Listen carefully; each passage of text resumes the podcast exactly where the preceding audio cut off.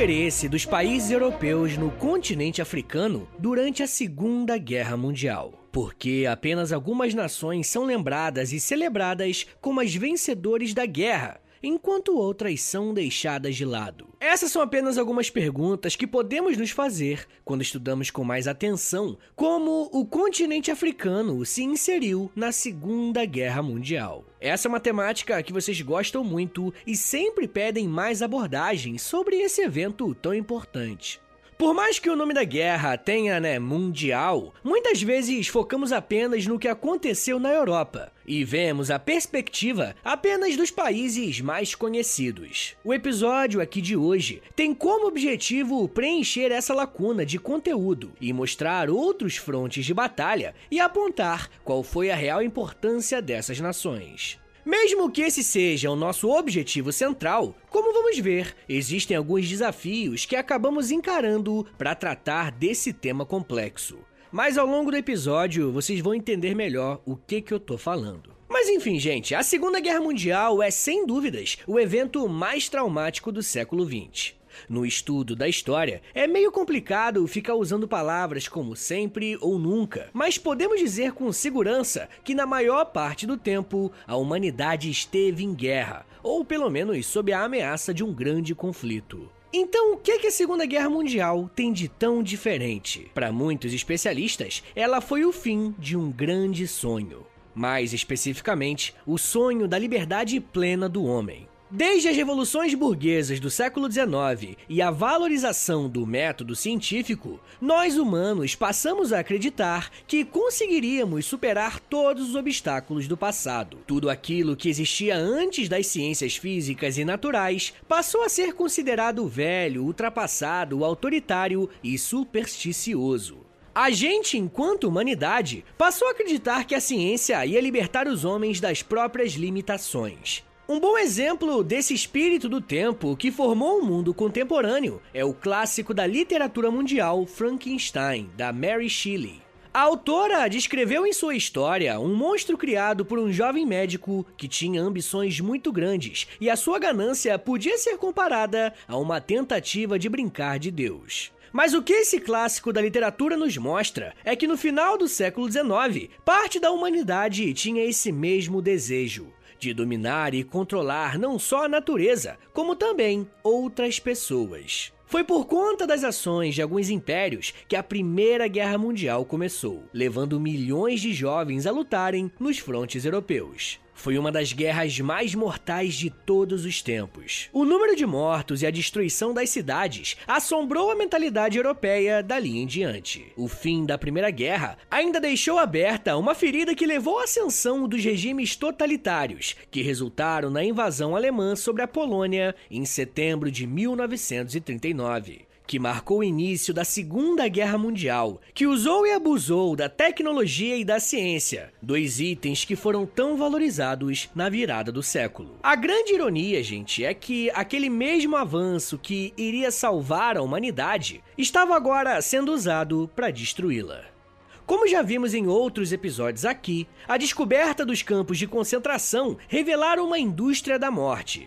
E é provável que toda essa narrativa das coisas e dos males da Segunda Guerra Mundial você já conheça. Mas eu quero chamar a sua atenção para um fato de que muitas vezes esquecemos, que a África também faz parte desse mundial. Se quisermos entender como que a África participou da Segunda Guerra, precisamos entender que parte do continente africano já estava inserido em um debate internacional há muito tempo. Se voltarmos para o século XIX, vamos lembrar da Conferência de Berlim, que foi uma reunião entre 14 países da Europa que aconteceu entre 1884 e 1885. Essa conferência é o grande marco do neocolonialismo. A história da participação do continente africano com as grandes guerras começa aqui. E não em 1914 com a Primeira Guerra ou 1939 com a Segunda. Eu sempre gosto de pontuar que o chamado neocolonialismo foi uma escolha dos países europeus, que avançaram sobre a África e a Ásia com o objetivo de terem acesso a mais matérias-primas, como o aço e o petróleo, além de ampliar drasticamente o seu mercado consumidor. Na prática, isso significava mais lugares para exploração. E quem comandou essa nova corrida imperialista dessa vez foi a Inglaterra, a França e as recém-unificadas Itália e Alemanha. Quando esses países se envolveram na Primeira Guerra, de onde vocês acham que eles extraíram recursos naturais e humanos para se manterem na guerra? Pois é, das suas colônias africanas. Antes das duas guerras começarem, os europeus definiram quais seriam as suas zonas de influência pelo continente africano. Os belgas, sob a tutela de Leopoldo II, se interessaram pela região do Congo. Portugal ocupou Moçambique e Angola. E a França tinha interesses na região norte do continente africano. As colônias francesas vão ser figuras centrais na participação do norte da África na Segunda Guerra. E guardem essa informação porque depois eu volto nela. Bom, mas essa divisão trouxe problemas diplomáticos e foi para resolver essa questão que foi convocada a famosa Conferência de Berlim. Nessa reunião, foi decidido que os territórios africanos seriam ocupados e divididos da forma que fosse melhor para os europeus. E sim, é exatamente isso que você ouviu. O critério escolhido para a divisão foi respeitar os interesses imperialistas. Quem fala um pouco mais sobre as justificativas usadas para legitimar essa questão é a historiadora Leila Leite Hernandes, ao dizer que, abre aspas, em nome de uma nobre missão civilizatória, foram instaurados mecanismos de desapropriação da terra, cobrança de impostos e formas de trabalho compulsório, acrescidos da violência simbólica constitutiva do racismo, ferindo o dinamismo histórico específico dos africanos e violentando as suas cosmogonias. Fecha aspas. Por mais que a justificativa para a exploração e colonização da África tenha sido uma suposta missão civilizatória, o que os europeus levaram foi mortes e destruição. O outro argumento usado era o da exploração eficiente dos recursos naturais. Mas conforme a Segunda Guerra se aproximava, pessoas foram recrutadas, muitas vezes à força, para lutar defendendo as nações que estavam na África. E estavam na África unicamente para explorar um continente inteiro.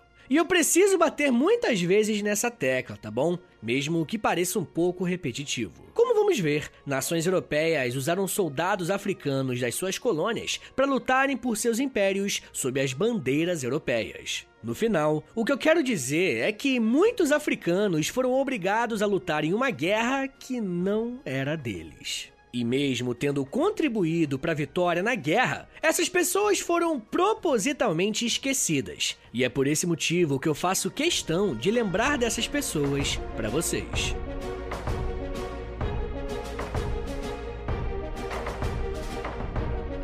A Segunda Guerra Mundial começou oficialmente no dia 1 de setembro de 1939, com a invasão nazista à Polônia. Por um bom tempo, o foco ficou concentrado no fronte oriental, enquanto os alemães avançavam pelo leste europeu. Mas quando a Alemanha se voltou para a França, as coisas mudaram de patamar. Pois invadir e dominar a França não significava apenas controlar o território do continente europeu, mas também se apossar das colônias francesas. A França não foi capaz de enfrentar o exército nazista de Hitler e foi facilmente ocupada pelos alemães. E uma grande discussão que até hoje se tem é que talvez a França, ou pelo menos parte dela, principalmente os militares, teria feito o corpo mole e aceitado a invasão alemã por simpatia ao pensamento nazista. A mesma França da fraternidade, igualdade e liberdade, e formadora do pensamento burguês, pode ter colaborado com o nazismo. Os alemães se estabeleceram na região de Vichy, na França, de onde veio o nome Governo de Vichy. A ocupação durou de 1940 a 1944 e o governo de Vichy foi comandado por Philippe Pétain, com certa aceitação popular. A popularidade era tão grande que o lema da Revolução Francesa chegou a ser trocado por trabalho, pátria e família. Mas claro, né? Houve resistência. Não foi toda a França que simpatizou com o governo nazista de Vichy. A resistência francesa, como ela ficou conhecida, lutou contra a ocupação nazista, dando apoio aos aliados e promovendo diversos tipos de sabotagem. E sabem onde ficou concentrado um dos principais pontos de resistência dos franceses em algumas das suas colônias na África? mais especificamente no Marrocos e na Argélia. E foi dessa forma que o norte da África foi inserido para valer na Segunda Guerra Mundial. Existe a estimativa que, ao todo, cerca de um milhão de soldados africanos tenham lutado na guerra ao lado dos aliados. E para vocês terem uma ideia, um terço do exército francês era formado por homens vindos das colônias africanas. Um historiador francês chamado Raphael Scheck reconheceu que, abre aspas, as unidades francesas com base no sul da França eram constituídas principalmente de países do norte da África. Fecha aspas. A tomada da França aconteceu tão rápido e de maneira surpreendente que os aliados precisaram mudar a sua estratégia para combater o exército de Hitler. Ah, inclusive, se vocês quiserem que futuramente eu faça um episódio sobre a França nazista, né, a França de Vichy, é só deixar um comentário na última foto do Instagram lá no História em Meia Hora, é arroba História em Meia Hora mesmo, que aí eu vou saber que vocês querem e ainda gera engajamento lá pra mim, beleza? Bom, mas como eu estava dizendo, os aliados mudaram a estratégia e agora viam na África uma frente de batalha capaz de começar a enfraquecer o exército inimigo e acabar vencendo a Alemanha e a Itália. Além de ser uma chance de vencer o eixo pelo sul da Europa, existia a preocupação de garantir a segurança de algumas riquezas naturais, como por exemplo o acesso ao petróleo do norte da África. É claro que o interesse no norte da África dependia do país que estamos falando. Para os britânicos, por exemplo, manter o seu domínio sobre a região era fundamental, pois isso envolvia as trocas comerciais entre o Império Britânico e as suas colônias na África e na Ásia, graças ao Canal de Suez. E caso você não saiba, até hoje esse é um dos principais canais do mundo e boa parte das mercadorias passam por esse local. Logo, para os britânicos, perder o domínio do norte da África significaria também perder o acesso à Ásia. Então, eles tinham muito a perder. Já a Itália, que lutava ao lado dos nazistas e do Império Japonês, controlar o norte da África era uma questão de manter a sua colônia na Líbia e, quem sabe, derrotar os britânicos e expandir os seus domínios para o Egito. Vocês estão percebendo que, mesmo falando de 1940, parece que estamos usando os mesmos termos do neocolonialismo do século XIX? Caso os italianos conseguissem vencer os britânicos, essa seria uma vitória muito valiosa para enfraquecer o exército aliado. As batalhas no norte africano tiveram início em setembro de 1940. E podemos dividir esses conflitos em três fases. Primeiro, a campanha do deserto ocidental, que aconteceu na região oeste do Egito e leste da Líbia. Segundo, a Operação Tocha na Argélia e no Marrocos. E terceiro, a campanha na Tunísia. A chamada Operação Deserto Ocidental começou quando o décimo exército italiano atacou as tropas britânicas que estavam em minoria no lado oeste do Egito. O objetivo da ofensiva do eixo era dominar o mar Mediterrâneo, dominando a região de Gibraltar até o Canal de Suez. Se isso fosse cumprido, seria mais fácil acessar as reservas de petróleo do Oriente Médio.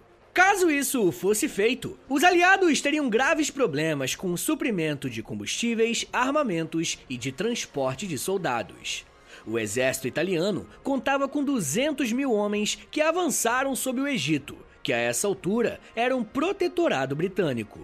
Por mais que os aliados tivessem aproximadamente 36 mil soldados a menos que os italianos, o general fascista Rodolfo Graziani não conseguiu avançar em direção ao Cairo, porque estava sem apoio dos agentes de inteligência que ficaram responsáveis por passar informações das tropas inimigas. Quase chegando no final de 1940, os aliados organizaram uma resposta na Operação Compasso, e o resultado foi melhor do que o esperado, pois boa parte dos soldados italianos morreram em combate. Com essa derrota, Hitler decidiu enviar tropas para o norte da África, com o objetivo de sustentar a posição italiana na região, que apresentou muitas dificuldades em sustentar o seu avanço. O fronte africano nem de longe era uma prioridade para Hitler, pois o seu foco naquele momento estava em garantir que a Alemanha consolidasse as suas forças na França e no fronte oriental, tentando chegar à União Soviética. Quando a Itália começou a demonstrar sinais de fraqueza, Hitler enviou tropas para impedir a derrota do seu aliado fascista. Em dezembro de 1940, o general alemão Erwin Rommel, conhecido como a Raposa do Deserto, chegou à Líbia como comandante das tropas alemãs. As unidades alemãs foram rapidamente abastecidas com mais soldados, até chegarem ao tamanho de uma tropa de exército que recebeu o nome de Deutsches Afrika Korps, as tropas alemãs da África. Apesar de ter enviado soldados para a África, a Alemanha também estava sustentando um trabalho no fronte leste contra os soviéticos. E por isso, no outono de 1941, a Alemanha recrutou soldados que estavam na África para lutarem contra o Exército Vermelho. Aproveitando esse momento de fraqueza, as tropas inglesas conseguiram empurrar o exército do eixo para a Líbia, obtendo uma posição mais favorável em uma operação que ficou conhecida como Operação Cruzados. Sobre esse conflito, existe uma questão bem interessante sobre o exército britânico. Esse era o exército que estava lutando contra os alemães e os italianos, mas que era formado por muitos australianos, indianos, sul-africanos e neozelandeses, ou seja, regiões que viviam sob o domínio do Império Britânico. Assim como a França fazia com os africanos, esses soldados eram recrutados de todas as partes do império e, na maioria das vezes, de forma compulsória. Hoje, quando olhamos para o passado e vemos os aliados como os heróis que derrotaram o terrível Estado nazista, podemos acabar esquecendo que estamos falando de grandes impérios que, por décadas, financiaram instabilidade interna de países estratégicos e conquistaram território através do uso da força e com acordos duvidosos com as elites locais. Isso resultou, por exemplo, que muitos homens dessas colônias tiveram que lutar não pela própria nação, mas sim por um império de longe. Por mais que essa tenha sido uma batalha vencida pelos aliados, foi um longo processo. Depois de conseguirem uma estabilidade na luta com os soviéticos, os alemães voltaram a enviar soldados e armamentos para o norte da África. Junto com as tropas italianas, o exército do eixo conseguiu reverter o revés da Operação Cruzados e empurrou os britânicos de volta para a fronteira com o Egito numa operação que recebeu o nome de Operação Veneza. A campanha no norte da África estava se mostrando mais difícil e custosa do que o esperado. E esse fronte acabou representando uma grande derrota para a Alemanha, mas uma derrota fatal para a Itália. Eu ainda quero falar mais sobre como que aconteceu essas derrotas e contar para vocês o que que rolou nas duas outras fases desse conflito na África. Mas me dá um minutinho aí, tá, gente? Que daqui a pouco a gente volta. E eu falo um pouco mais sobre a França, resistência, cinema, ajuda e reviravolta. Segura aí, que é um minutinho só.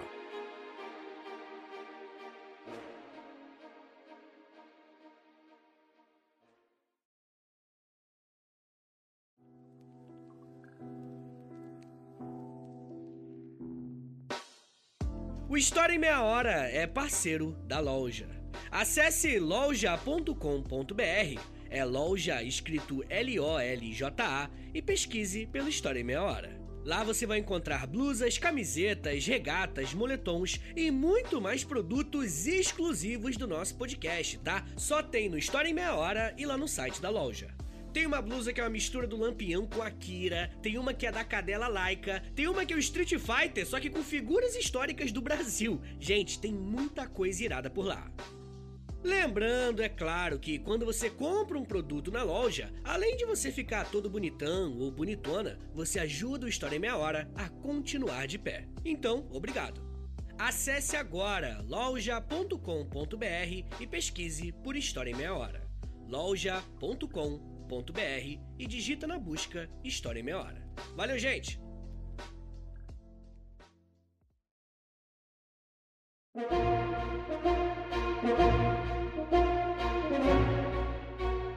Abre aspas. Eu trabalhava numa empresa têxtil quando foram nos buscar. Depois foram a outras empresas, como a Shanik, a Ontara e a Archevin. Todos os jovens trabalhadores foram recrutados. Nenhum deles tinha mais de 30 anos. Quando partimos, pensei que nunca mais voltaria a ver a minha família e que o meu corpo seria enterrado bem longe do meu país. Disseram-nos que íamos lutar contra os japoneses, que estavam do lado dos nazis. Fecha aspas. O que você acabou de ouvir é um relato de um homem chamado Albert Kuniuki, que atualmente tem 95 anos de idade e foi um dos homens congoleses recrutados pelo governo da Bélgica para lutar contra as forças do eixo. Esse é apenas mais um exemplo de alguém que foi tirado do seu país para lutar em um lugar desconhecido. A história de Albert revela uma realidade perversa porque muitos africanos acabaram sofrendo duas vezes, porque tinham em seu país uma invasão colonial. E por isso, a guerra foi levada até eles, como é o caso do fronte no norte da África. Mas por outro lado, milhares de africanos foram para a Europa e para a Ásia lutar, e muitos deles não voltaram para casa. Mas aqueles que foram, lutaram e sobreviveram são considerados heróis de guerra, certo? Errado. Infelizmente, a realidade não é essa. O próprio Albert Kuniuki conta que ele até recebe uma aposentadoria do governo belga por seus serviços prestados na guerra. O grande problema é que esse valor é de apenas 5 euros por mês. E você não ouviu errado. Um ex-combatente congolês que defendeu os interesses da Bélgica recebe 5 euros por mês. Mas a Bélgica não foi o único país a tratar os seus soldados assim. A Inglaterra fez o mesmo, através da figura do próprio Winston Churchill, que desprezou e usou os soldados africanos como bucha de canhão.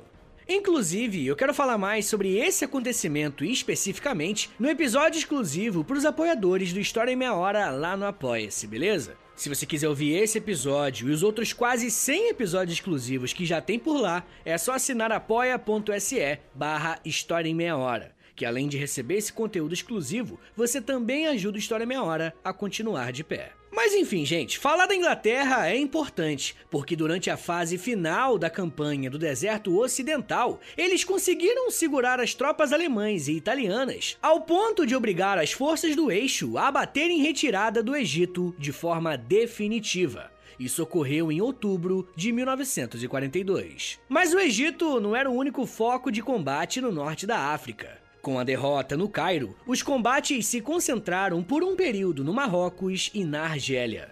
E os combates que aconteceram ali integraram a chamada Operação Tocha que teve início em novembro de 1942. Essa operação foi marcada pela presença dos Estados Unidos, que já tinham entrado na guerra e agora enviavam soldados para a Europa e para a África. Um outro diferencial das batalhas que aconteceram nessa operação foi o uso massivo de navios de guerra, que eram enviados para invadir as bases da França de Vichy, no Marrocos e na Argélia. Uma das cidades mais importantes desse conflito foi Casablanca, localizada no Marrocos. Inclusive, um dos filmes mais clássicos da história do cinema foi filmado durante a Segunda Guerra Mundial. Olha que doideira e retrata justamente um triângulo amoroso entre personagens que estiveram envolvidos na Segunda Guerra. O filme chamado Casablanca foi lançado em 1942 e foi entendido como uma mensagem patriótica para os estadunidenses, mas por outro lado, os nazistas acharam um enorme desrespeito. Afinal, o filme os representa como muito mais fracos do que aquilo que lhes se vendiam. E é legal ver como que o cinema foi usado também como uma estratégia de conflito. Os aliados não esperavam encontrar muita resistência no Marrocos ou na Argélia uma vez que os italianos e os alemães vinham de derrotas no Egito. Porém, o que se viu ali não foi nenhum passeio no parque, tá? A Operação Tocha se mostrou muito mais complicada e sangrenta do que era imaginado. Ao todo, cada lado na guerra perdeu aproximadamente 2 mil homens, além de mais de 30 navios que foram afundados. Os aliados só conseguiram uma reviravolta nessa operação graças à ajuda dos argelinos. Na cidade de Argel, a capital da Argélia, uma força de resistência local foi organizada e eles conseguiram dar uma espécie de golpe de Estado na França de Vichy, que estava governando aquele local. Sem o poder político na região, os aliados conseguiram neutralizar por completo tanto os alemães quanto os italianos e venceram mais essa posição no fronte do norte da África. A última chance que os nazistas e os fascistas tinham para segurarem a África era controlarem a Tunísia. que também era uma colônia francesa e estava sob a administração da França de Vichy. A campanha da Tunísia começou em novembro de 1942, mas as batalhas mais importantes aconteceram ao longo de 1943. Diferentemente da Operação Tocha, as batalhas na Tunísia envolveram muito mais soldados. Para vocês terem uma ideia, só os aliados levaram aproximadamente 500 mil combatentes para a Tunísia, enquanto o eixo tinha quase 350 mil. Essa diferença na quantidade de soldados foi crucial para que os alemães e os italianos não conseguissem vencer o Reino Unido e os Estados Unidos.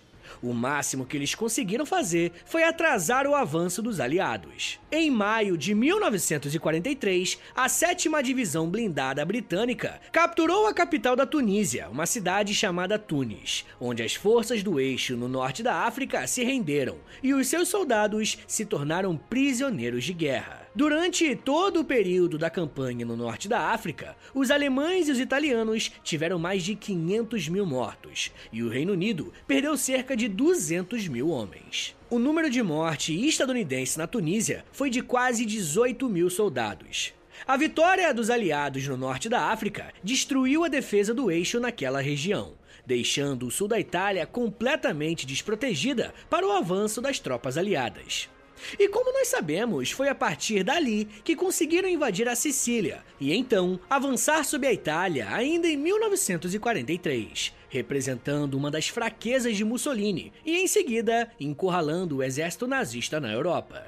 O que eu quero dizer, gente, é que só foi possível cercar os alemães dessa forma por conta do que ocorreu no norte da África. É muito fácil de encontrar em livros didáticos a ação estadunidense e britânica na derrota da Alemanha nazista, como também existe muito material sobre a participação soviética no combate contra o exército nazista e o seu papel fundamental na libertação dos campos de concentração. Mas infelizmente é uma missão muito difícil encontrar algo relacionado ao papel dos africanos na derrota nazista. Eu não sei se vocês perceberam isso, mas no episódio de hoje eu acabei falando mais de como que os europeus lutaram em solo africano do que a perspectiva dos próprios africanos. Vocês entenderam como que essa é uma relação perversa? Durante essa guerra, a Inglaterra, por exemplo, alterou o regimento de alistamento de forma provisória para poder incorporar homens negros em seu exército. Claro que as tropas negras eram comandadas por homens brancos e ficaram encarregados da parte lenta no esforço de guerra. E a parte lenta, para quem não tá ligado, é a logística, com o transporte de alimentos e armamentos, o que era feito em navios mais lentos, que acabavam os deixando bem mais vulneráveis. Os negros africanos entraram de fato nas batalhas da guerra apenas quando a Itália fascista começou a ameaçar os territórios britânicos e franceses na África. Os britânicos não apenas recrutaram os soldados negros, como utilizaram de um imaginário racista para amedrontar os seus adversários. Eles diziam que estavam levando para a guerra selvagens que iam comer os inimigos vivos. E acontece que essa experiência brutal de guerra mudou a forma dos africanos de verem o mundo. Afinal, se eles podiam lutar pelo Império Britânico, eles também podiam lutar pela própria nação. Se eles podiam enfrentar os homens brancos e até vencê-los, por que não fazer o mesmo em seu próprio território, tá ligado? Segundo o jornalista alemão Karl Rossel, especialista nos estudos da África Ocidental, aspas. O fato dos soldados coloniais terem testemunhado pela primeira vez que a chamada raça superior sofreu e morreu na lama e na imundície, mostrou-lhes que não há diferenças entre as pessoas. Isso fez com que muitos apoiassem os movimentos independentistas nos seus países. Fecha aspas. E é por isso que estudar a África na Segunda Guerra é um ótimo caminho para pensarmos nos processos de independência que começaram a estourar em diversos países africanos logo após a Segunda Guerra. Com isso, teve início do processo que nós chamamos de descolonização. O evento mais emblemático desse período foi a independência da Argélia, quando o povo argelino conseguiu expulsar os colonizadores franceses do seu território, em uma batalha que foi registrada em um dos filmes mais épicos da história do cinema. Mas isso já é um papo para uma outra meia hora.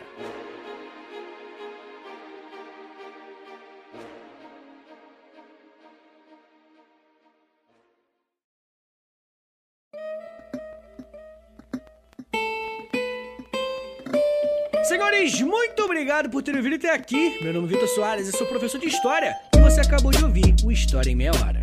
Eu gosto muito de falar de África e de Segunda Guerra, mas vai ser, vai ser confuso isso aqui, né? Porque se por um lado o episódio de África cai nos plays, os episódios de Segunda Guerra normalmente têm bons números. Então vai ser paradoxo isso aqui, não sei como é que vai ser. mas de qualquer forma, me ajuda, rapaziada. Compartilha esse episódio aqui, por favor, espalha a palavra do História Meia Hora, posta nos stories do Instagram, e aí se me marca no arroba História Meia Hora, ou você pode também postar lá no Twitter, e aí se me marca no arroba H30podcast podcast. Se você gosta do História Meia Hora, se você quer ver esse podcast por muito tempo de pé ainda, dá uma passada lá no nosso Apoia-se, tá bom? É apoia.se barra História em Meia Hora, que lá tem conteúdo exclusivo, tem Clube do Livro, tem conteúdo diário no Instagram, tem episódios exclusivos lá de podcast, tem muita coisa legal. Entra em apoia.se barra História em Meia Hora, que você vai ver os planos lá bonitinho, claro, né? Se você quiser e puder me ajudar, hein? Pelo amor de Deus. Mas muita gente pediu para fazer um Pix, então anota aí meu Pix e o meu contato qualquer valor é muito bem-vindo, tá? Agradeço de verdade. É historiaemmeiahora@gmail.com, tá bom? Rapaziada, eu quero te convidar também a entrar na nossa lojinha. A gente tem uma lojinha que a gente vende blusa, moletom, várias coisas, estampas totalmente originais. É na loja. É uma parceria que a gente tem com a loja. Entra lá em loja.com.br. É L-O-L-J-A. E aí, quando você entrar na loja.com.br, você digita História Meia Hora, que você vai chegar direto na nossa lojinha, tá bom? Uma outra coisa que eu vou te pedir, e isso aqui não custa nada, é zero reais, tá bom? é você clicar em cinco estrelinhas aí, por favor, no Spotify. Depois você clica, é avaliação, né, que você dá. Depois você clica em seguir. E por último, você clica no sininho, tá bom? Tem um sininho aí que vai fazer o Spotify te enviar uma notificação diretamente pro seu celular quando tiver episódio novo, tá? Rapaziada, lembrando que o História Meia Hora ele faz parte de um grupo de podcasts educativos em meia hora. Já tem o Geografia em meia hora, já tem o Astronomia em meia hora, já tem o Biologia em meia hora, que é mais recente, é mais novinho, e tem o História em meia hora. Tem mais vindo aí, tá bom? Tem mais de outras áreas do conhecimento, então segue todo mundo aí. Se você gosta de biologia, de astronomia, de geografia, dá uma chance para nós, porque eu acho que você vai gostar bastante, porque é o mesmo formato do História Meia Hora, tá ligado? Meia horinha, 15 minutinhos, um intervalo 15 minutinhos, só que, né, de biologia, de geografia e de astronomia, tá bom? Então é isso, gente. Me siga nas redes sociais, é arroba no Twitter, no Instagram e lá no TikTok. Quase todo dia eu posto um videozinho educativo no TikTok também, tá bom? Então é isso, muito obrigado, um beijo, até semana que vem! E valeu!